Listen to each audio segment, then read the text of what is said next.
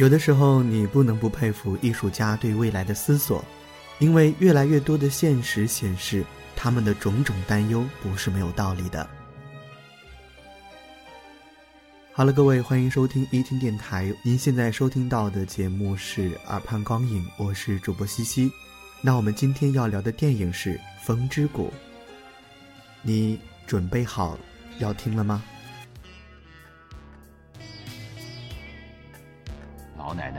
您别取笑我了。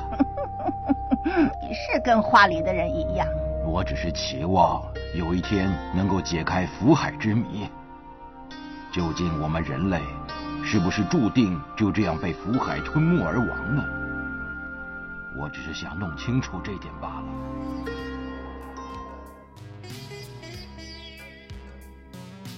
在《天空之城》问世之前，宫崎骏已经通过这部《风之谷》传达了一种对自然如果不加以善待，所谓的人类文明必将自掘坟墓的思想。工业文明的高度发展却最终带来了灾难，一场为期七天的虫族毁灭战争摧毁了人类文明。一千年后，工业文明遗留下来的症结仍在困扰这个星球。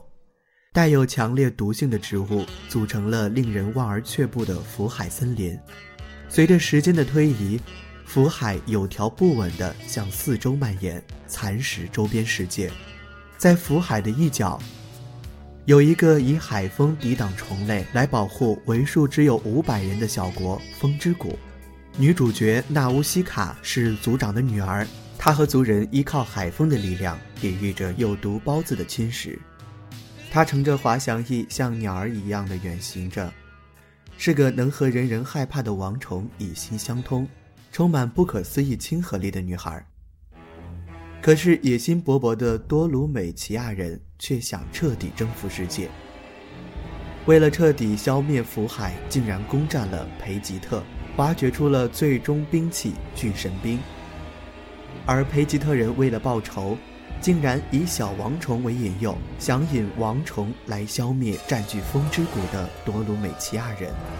面对着战争和敌意，面对着疯狂的王虫，展开白翼之鸟的纳乌西卡，是否能够承担起守卫家园的责任呢？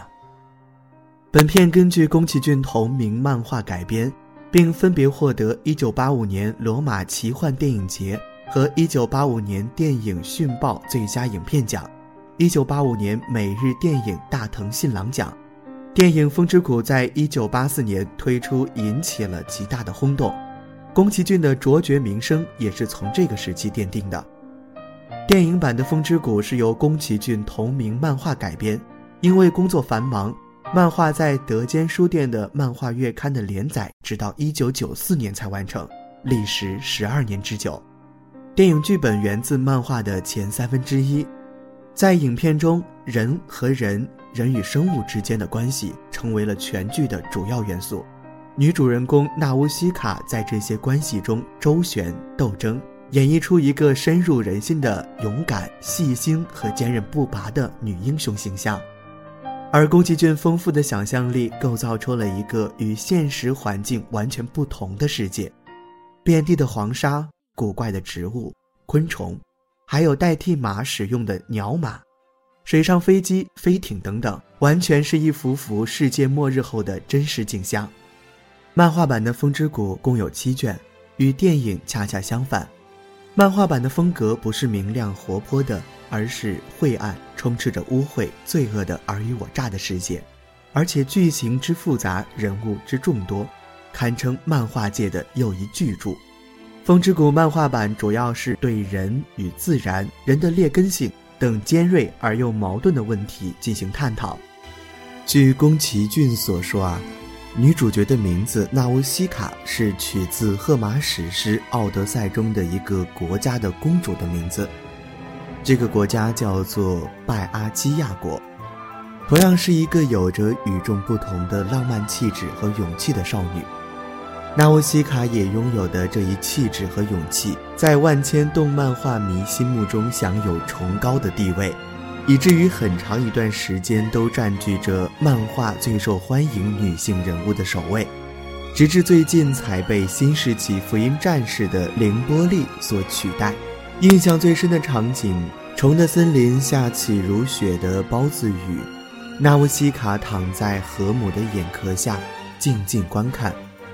世界美丽如斯，沉静如斯，在战乱纷争的背后，难得有如此一刻的平静，可以与这世界相拥。即便还是隔了一个河姆的眼壳，最后宫崎骏给了一个神话式的结尾，女孩死而复生，印证了已久的传说。这个人身穿蓝色长衣，飘然降临在一片金色的大草原上，瞬息连接着即将失落的大地的羁绊，最后终于带领人们走上湛蓝清净的地方。一切的争斗与苦难，平安幸福，那只是故事中的吧。节目最后呢，和大家分享几个网友的评论。首先，来自飞翔的猪，他说：“宫崎骏的作品每一样都触及我们内心的那一份感动，打动我们心中的纯真和善。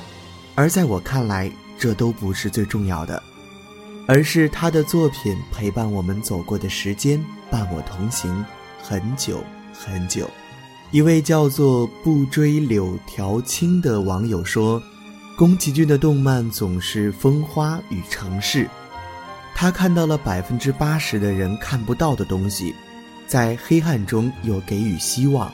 每一部动漫总是不同的心灵震撼，而一切却总归善良才是美好的初衷。”南方一剑说，宫崎骏的漫画代表了日本漫画的内涵，用小的漫画来揭示人与自然和谐相处的真理，还不忘记带给人们绝望的同时，又让我们看到希望。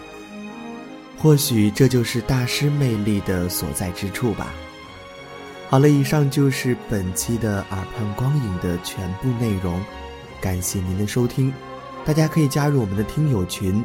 大家可以加入我们的听友群幺零二三四八九七幺，同样可以关注我们的微信公众平台，搜索“一听”即可，也可以关注我们的新浪微博，搜索“一听 Radio”。那主播西西的个人微博叫做“性感魔力城”，也期待你的关注啦。好的，本期节目主播西西，文编迟苏，感谢您的收听，我们下期再会。